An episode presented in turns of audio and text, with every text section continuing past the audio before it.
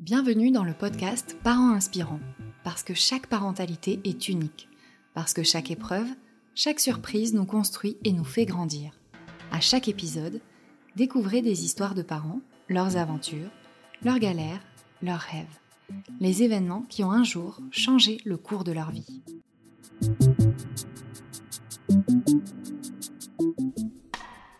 France, un couple sur quatre a des difficultés pour concevoir un enfant.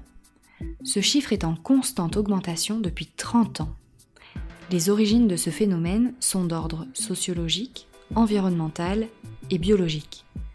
Le parcours pour devenir parent peut alors s'avérer être une réelle épreuve.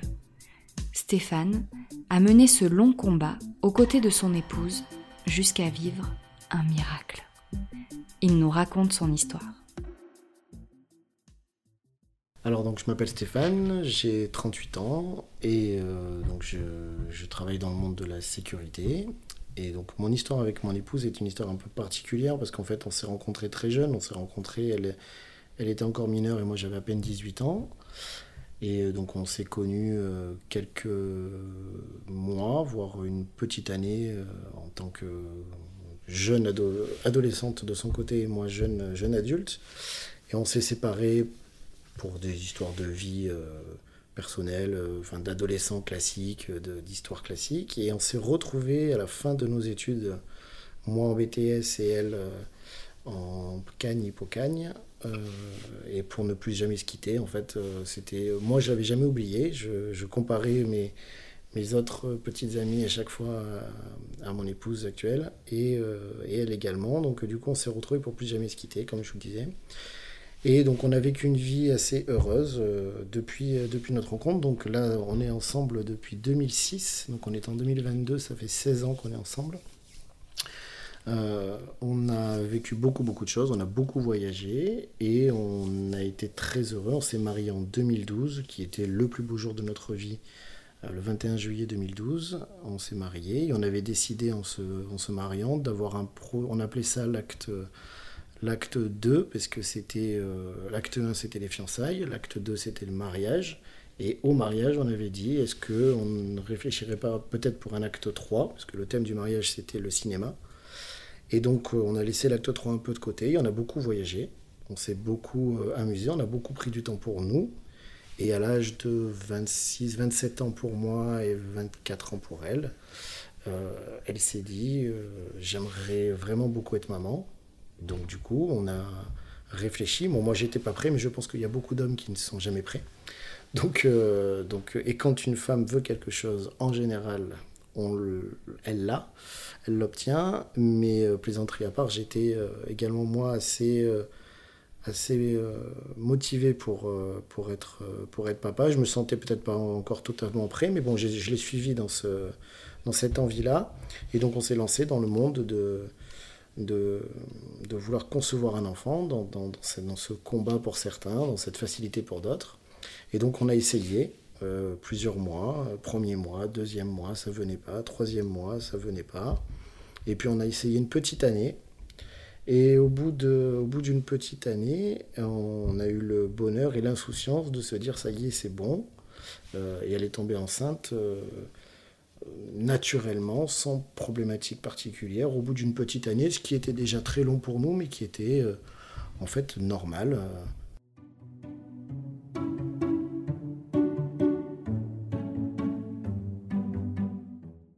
Et donc elle est tombée enceinte, et donc là on a eu, a posteriori, euh, je, dirais l'erreur d'en parler à tout le monde, rapidement, de, du coup de se projeter très vite, de faire le salon du bébé très vite, de faire, euh, enfin de, d'acheter déjà des petites choses très rapidement. Et puis on a malheureusement eu euh, aux alentours de deux mois et demi euh, la perte de, je dis de ce bébé parce que ça reste pour moi à partir du moment où il est conçu. c'est un bébé. Donc elle a malheureusement fait une fausse couche à deux mois et demi et on l'a très très très mal vécu puisque pour nous, on se projetait déjà avec une chambre d'enfant, avec des jouets, avec un enfant à élever. Et donc ça a été très compliqué à, à assumer, à vivre. pour ma femme, bien entendu, puisque c'est elle qui le porte. Pour ma femme, ça a été très très dur. C'est très compliqué parce qu'on est dans une génération où on nous demande très vite à partir d'un certain âge, bon alors c'est quand que tu nous fais un enfant, c'est qu'on nous pose vite des questions et pourquoi tu es toujours, pourquoi toujours pas, pourquoi vous profitez de la vie au lieu de, de construire une famille, alors que vous, vous venez de vivre une situation compliquée et on vous remet dans cette situation-là. Et donc on a essayé de, de passer cette étape, de, d'encaisser euh, le deuil de, de la perte d'une grossesse, on va dire, qui a été euh, compliquée. Et on s'est remis quand même assez vite à vouloir réessayer. Et là, on a réessayé pendant des mois et des mois, des années. Euh, au bout d'un an et demi, euh, où il n'y avait plus rien, plus de, ça ne fonctionnait pas. On a essayé plusieurs techniques que vous pouvez trouver sur des positions, sur des, des aliments, sur des régimes pour moi, par exemple, etc. Et en fait, ça venait pas. Donc euh, mon épouse, euh, on a parlé avec sa gynécologue qui, lui a, qui nous a fait faire des tests, un spermogramme pour moi et des tests pour, pour elle. on n'avait pas de problème particulier. Mais comme ça faisait déjà deux ans qu'on essayait et que ça ne... Un peu plus de deux ans et que ça ne venait pas, on a pu faire des inséminations artificielles. Donc des inséminations artificielles dans le bureau du gynécologue. On en a fait six. Six inséminations artificielles qui n'ont donné aucun résultat. Donc je vous parle pas du découragement qu'on a eu, de la tristesse, de tous nos copains. Ce qui a été très dur, c'est que tous nos amis sont vite tombés enceintes ou ont vite eu des enfants euh, autour de nous, euh, dans les périodes où elles devaient euh, accoucher, notamment du premier. Et du coup, ça a été très dur à encaisser que nous, de notre côté, on n'avait pas. Et que tout le monde a été très heureux pour tout le monde. Mais c'était difficile pour nous de se dire pourquoi est-ce que nous, on n'y arrive pas.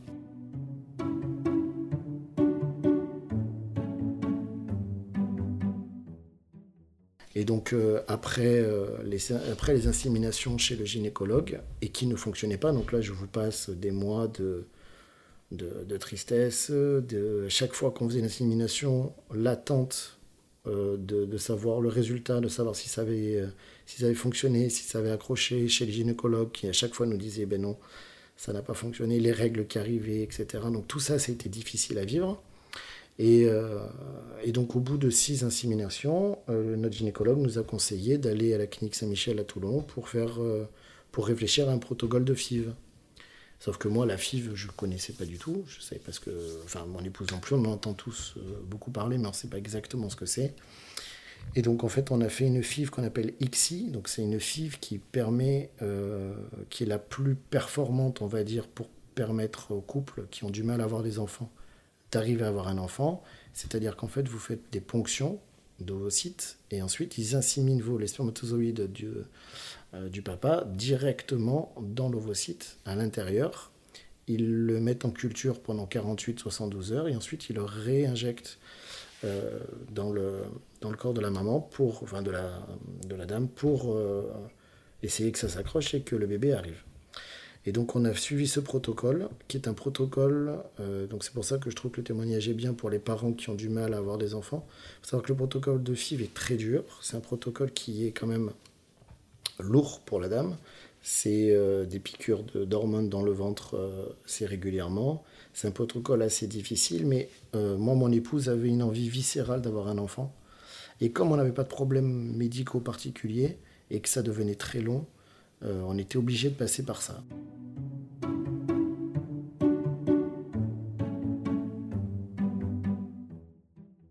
on a fait une première euh, euh, FIV qui n'a pas fonctionné, c'est-à-dire que l'embryon ne s'est pas accroché.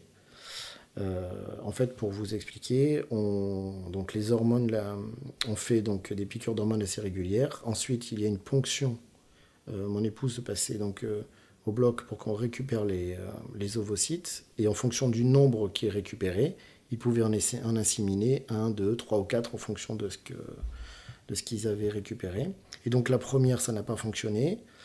Quelques mois après, on a pu faire une deuxième euh, qui là a fonctionné et qui du coup mon épouse est tombée enceinte donc pour une deuxième la deuxième fois. Et euh, donc là on était les plus heureux du monde. Euh, ça a été extraordinaire puisque là cette fois on avait compris le, fait de, n'en parler à personne, etc. Donc on a tenu très longtemps. On a attendu donc l'échographie des trois mois. La première échographie des trois des trois mois tout allait bien. Chez, son, chez son gynécologue. et du coup, elle avait, elle avait rendez-vous. non, pardon, chez son, oui, chez son gynécologue. Et elle avait rendez-vous avec l'échographe. Et au moment où elle arrive chez l'échographe, elle a perdu du coup du sang. Et donc, on a subi la deuxième fausse couche, qui celle-là était beaucoup plus compliquée à encaisser que la première. Parce qu'autant la première, on ne savait pas ce que c'était, on avait, on avait la chance d'avoir euh, tout de suite, euh, enfin au bout d'un an, un bébé naturellement. Là, avec les protocoles médicaux, etc., nous, dans notre tête, ça devait fonctionner. Il n'y avait pas de raison médicale que ça ne marche pas. Donc euh, là, en plus, on tombe enceinte. Et quand on est en FIV, on est censé avoir un bébé qui, tient, plus, qui tient mieux, normalement, de ce qu'ils nous disent.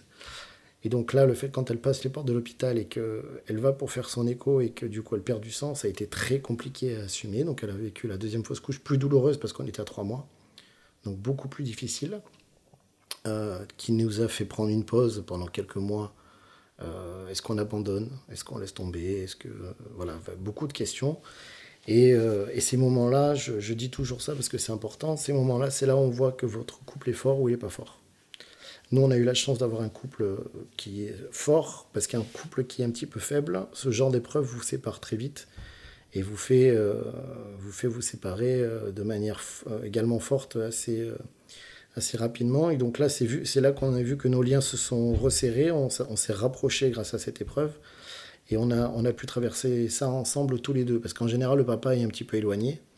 Moi, en plus, je partais beaucoup en déplacement de, pour des raisons professionnelles. Donc, du coup, c'était difficile pour elle de, gérer, euh, de, de, gérer ça à la maison. Donc, j'étais vraiment très impliqué, euh, malgré mon travail là-dedans. Et donc, on a, on a laissé tomber, euh, après cette deuxième fausse couche, pendant quelques mois. Mais mon épouse, son, envie était tellement viscérale que je ne me voyais pas lui priver du plus grand bonheur qu'elle pouvait avoir dans sa vie. Donc on en a fait, euh, on a fait deux autres euh, FIV, une qui n'a pas fonctionné, et la dernière, la ponction qu'elle a faite euh, n'a pas fonctionné non plus, ça veut dire qu'ils ont récupéré zéro ovocyte.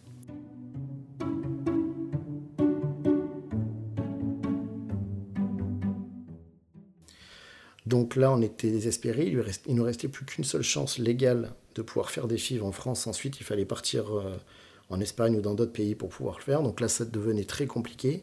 Et les protocoles de FIV, les hormones qu'on injecte aux femmes, c'est, pas rien du tout. Ça commençait à lui faire. Euh, on commençait à s'inquiéter parce que c'était un protocole assez lourd. Euh, moi, moi, je suis admiratif de mon épouse depuis toujours, mais là, depuis ces épreuves-là, vraiment de manière très importante parce qu'elle a vécu et elle a subi des, choses que moi-même, j'aurais jamais fait, que moi-même, je n'aurais pas supporté parce que ce sont des, procédures très lourdes. Et donc là, moi, j'ai pris la décision, après la dernière FIV, euh, la dernière ponction qui n'a pas fonctionné, qu'on arrête tout pour la protéger, elle, pour faire que euh, son corps ne subisse pas non plus trop de désagréments futurs, parce qu'on ne sait pas, en fait, forcément les hormones, ce que ça peut donner dans l'avenir. Et donc je lui ai dit, on arrête pendant un an, on fait un an de pause, tu, ton corps se repose, et puis il a une activité professionnelle qui est très prenante. Donc du coup, euh, on ne peut pas tout gérer, c'est pas possible. Donc euh, on se pose pendant un an, et on, on verra plus tard. On verra ce que ça donnera. Est-ce que naturellement ça fonctionnera? Parce que ça avait marché une fois naturellement. Donc peut-être que naturellement, c'est pas un miracle.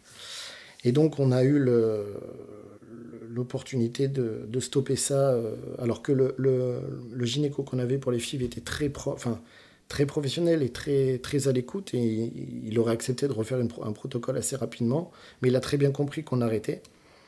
Donc euh, j'ai euh, j'ai décidé qu'on arrête une petite année. bon, je vous cache pas qu'on a tenu six mois.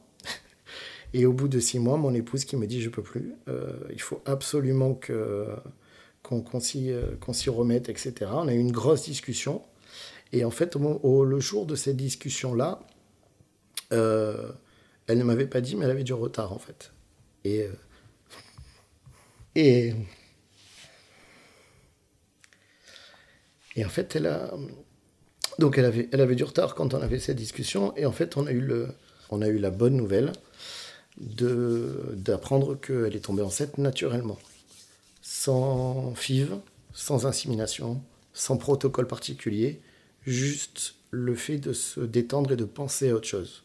Et alors c'est un miracle euh, extraordinaire, hein, puisque on n'a rien fait de particulier, on n'avait pas fait de régime particulier, on n'avait pas fait de, de, de, session de, concentration particulière. Et en fait, elle est tombée enceinte naturellement, sans y penser, alors qu'on avait vécu des procédures pendant 5 ans de, de, de FIV, d'insémination, de procédures médicales assez lourdes. Et elle est tombée enceinte naturellement d'un bébé qui est né 9 mois après, le jour des 9 mois, à terme, à 3 kg 340, 50 cm, qui est le, bonheur de ma vie. Et, euh, et donc, en fait, ça veut dire que c'est possible. Ça veut dire qu'il ne faut pas lâcher, ça veut dire que c'est possible. Donc, j'en suis encore ému parce que c'est un parcours du combattant, un parcours qu'on n'imagine pas et qui est, euh, qui est assez lourd. Euh, mais, mais en fait, si j'ai un message, un message à passer aux gens qui, qui, qui ont des épreuves du même style que ce que nous on a vécu, en fait, c'est qu'il faut jamais lâcher. Il y, a, il y a, beaucoup de gens qui vous mettent des bâtons dans les roues, entre guillemets, en vous, en vous, disant vous n'y arriverez pas, euh, laissez tomber, voyagez, profitez de votre vie, etc. Mais en fait, à partir du moment où, vous avez décidé que ça marchera, je pense que le gros du travail, il est psychologique. Il faut arriver, ce qui est très dur quand on veut avoir un bébé, et surtout pour la maman, il faut arriver à déconnecter. C'est-à-dire, il faut arriver à se dire, euh, à penser à autre chose. Sauf que quand on a viscéralement envie de l'avoir, moi, ma femme me disait toujours, j'arrive pas à penser à autre chose parce que c'est mon objectif de vie.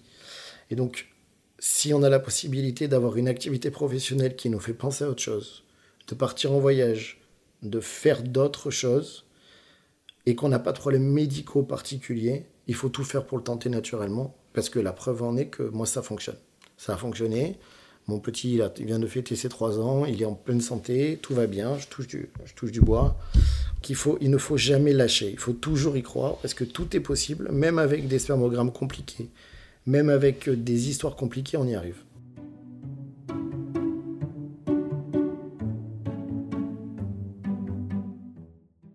Quelque chose d'important également, c'est que cette épreuve, comme, je disais, c'est quelque chose qui nous a rapprochés, euh, puisque on, on, a vécu dans des épreuves de, de, de paix, de deuil et de, désespoir, etc. Mais il y a bien entendu des périodes où on n'était pas du tout d'accord parce qu'elle voulait absolument continuer et absolument. Puis j'ai une, épouse qui est très têtue, euh, comme moi d'ailleurs. Et donc, du coup, quand elle veut quelque chose, elle euh, le lâche pas. Et moi, j'étais plutôt du style à dire on abandonne, on arrête. Je veux te protéger toi. Si on n'y arrive pas, on n'y arrivera pas. C'est pas grave on a la chance de travailler tous les deux, on a la chance de pouvoir voyager, on a la chance de pouvoir vivre. On, était en bonne santé, on était quand même assez jeunes. Euh, j'avais j'avais quand même à peine 30 ans donc euh, enfin 32 ans donc euh, je, trouvais que c'était dommage de, s'acharner. Si la, nature faisait que ça venait pas ça venait pas. Et elle pas du tout. Et donc en fait moi j'étais beaucoup dans je l'ai beaucoup suivi je l'ai beaucoup soutenu mais j'étais pas d'accord. C'est-à-dire qu'à chaque fois qu'elle faisait des protocoles, à chaque fois le soir quand je la voyais faire ses piqûres, à chaque fois je me disais mais pourquoi on s'impose ça en fait alors qu'on va bien? Et, euh, donc euh, je l'ai euh, soutenu. Et je pense que le fait de, prendre la décision d'arrêter parce que je en fait quand on fait une, ce qu'il faut savoir quand on fait des FIV c'est que les ponctions qu'on vous fait les ponctions ne sont pas forcément faciles. C'est une, c'est une opération donc c'est, c'est sous anesthésie générale. Et euh, moi, ma femme faisait ce qu'on appelle des hyperstimulations, ce qui fait qu'en fait, comme elle était très stimulée par les hormones, elle, faisait de l'hyperstimulation, donc ça veut dire que pendant 48 heures, elle ne pouvait plus marcher, elle pouvait plus. Euh, c'était très très compliqué, elle était vraiment attaquée physiquement. Donc moi, de voir ma femme se mettre dans des états comme ça pour avoir un bébé, j'étais euh, en colère en fait. Et donc, le, je pense que la meilleure décision que j'ai prise de ma vie, c'est justement de lui dire on arrête, on stop, et on voit ce que l'avenir nous fera, ce que le monde décide de nous donner. Et comme euh, euh, je suis assez, euh, on va dire, croyant sur la volonté, sur la force psychologique, je me suis dit, si on y croit fort, il n'y a aucune raison, si médicalement il n'y a pas de problème, qu'on n'y arrive pas. Voilà, donc j'ai, je, je, je, reste... J'ai pas beaucoup de fierté dans ma vie. La, plus grosse fierté, celle-là, c'est d'avoir insisté, d'avoir arrêté, de pouvoir le faire naturellement. Après, je ne sais pas demain si on veut en refaire un, ce que ça va donner. Mais euh, en tout cas, euh, là, euh, on, a, subi une situation et on s'en est sorti tout seul avec nos, petits bras, donc c'était quand même, quand même pas mal. Après, on a été beaucoup aidé aussi par des, différentes procédures. Les fausses couches, en fait, ma femme n'avait pas travaillé dessus. Elle les avait toujours gardées à l'intérieur d'elle. Euh, et du coup, je pense aussi que tant qu'elle n'était pas libérée de ces fausses couches, elle ne pouvait pas avancer sur une prochaine grossesse. Et donc, elle a fait une technique qu'on appelle l'EMDR, qui est une technique qui permet, euh, qui est faite pour les traumas à la base de l'armée américaine et qui est, qui est faite pour tout ce qui est traumatisme euh, quelconque. Et donc, ça a vraiment bien fonctionné sur elle. Et ce qui veut dire que là, elle peut se souvenir de ces fausses, de ces de ces fausses couches-là sans être dans un état de tristesse euh, incroyable. Euh, et ce qui fait qu'aussi elle a pu se permettre de, se libérer et de se projeter sur un nouveau projet. Voilà, donc euh, donc c'était le, la, bonne, la bonne décision, je pense.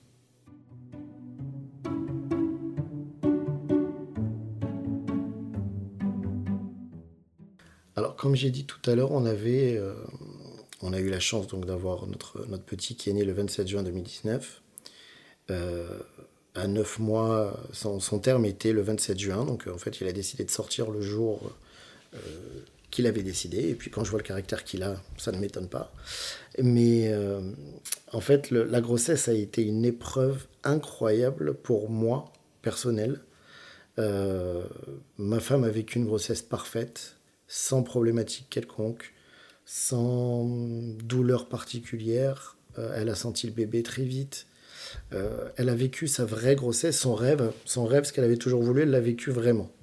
Et moi, à côté, j'étais monsieur stress, ce qui n'est absolument pas bon pour une femme enceinte.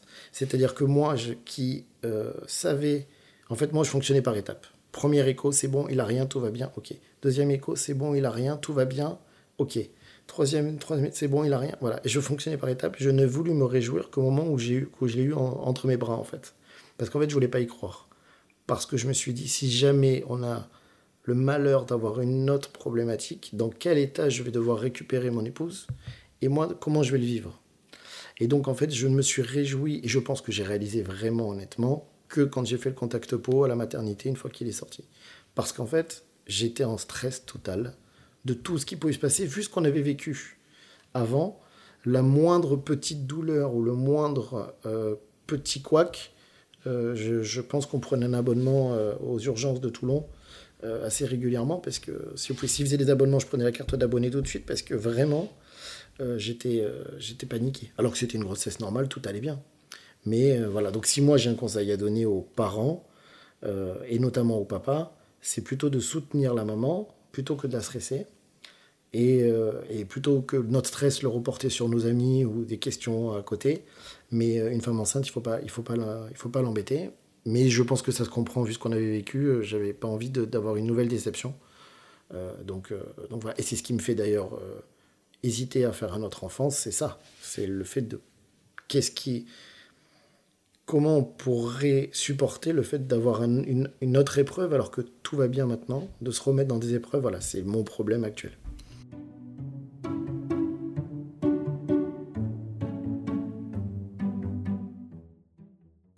C'est vrai que notre, notre enfant à l'heure actuelle est très euh, chouchouté et je pense qu'on on se soucie de tout, tout ce qui peut se passer par rapport au fait qu'il était vraiment ultra désiré. Euh, c'est pas bon parce que forcément euh, il est très gâté. Ce qui est, voilà, on essaye de faire les choses normales, mais il est très gâté, mais parce qu'en fait il a été tellement désiré que la moindre chose effectivement nous inquiète. Alors je pense que je fais partie des papas stressés. Effectivement, s'il y a une catégorie, moi je suis dans la catégorie papa stressé, c'est-à-dire qu'il a 37,2, je vais aux urgences. Mais, mais non, plaisanterie à part, je, je, fais partie des gens qui, qui sont conscients tous les jours de la chance qu'on a d'avoir un enfant. Parce que j'ai des couples autour de moi qui, ont, qui passent les épreuves que j'ai vécues. Et donc j'essaye de, de, les aider, de leur donner des conseils, etc. Et donc je me rends compte en fait de la chance que, la nat que j'ai, que la nature ait pu nous apporter ça avec les problématiques qu'on a eues avant. C'est quand même extraordinaire. Moi, c'est mon miracle du quotidien. Mais effectivement, je suis très, et ma, femme aussi, hein, c'est notre euh, la prunelle de nos yeux quoi. On en prend soin, euh, même trop. On est trop attentionné, on le surveille trop, on fait trop attention à ce qu'il fait. Mais je pense que ça vient de là.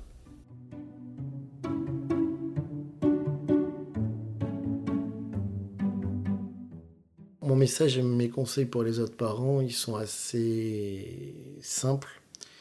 Euh, je résumerai sur le fait de ne rien lâcher euh, et que je suis moi l'exemple que c'est possible.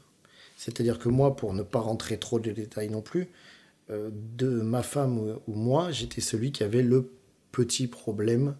J'avais un spermogramme qui n'était pas extraordinaire par rapport à d'autres à d'autres couples. Il y, a des, couples où c'est différent.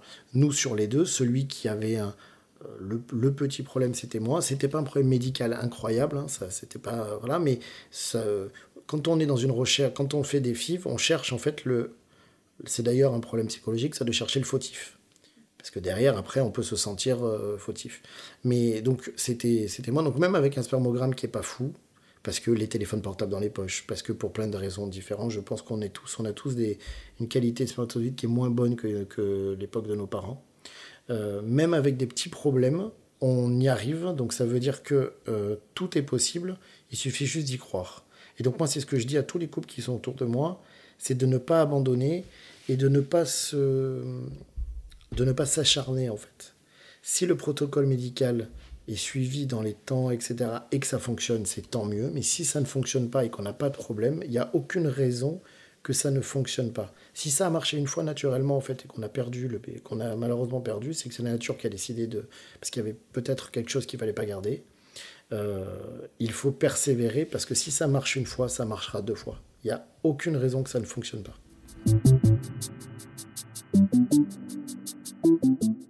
Voilà, l'épisode touche à sa fin. Si vous aussi, vous souhaitez partager votre récit, écrivez-nous à contact at parent-inspirant.com. Nous avons hâte de vous lire. À très vite!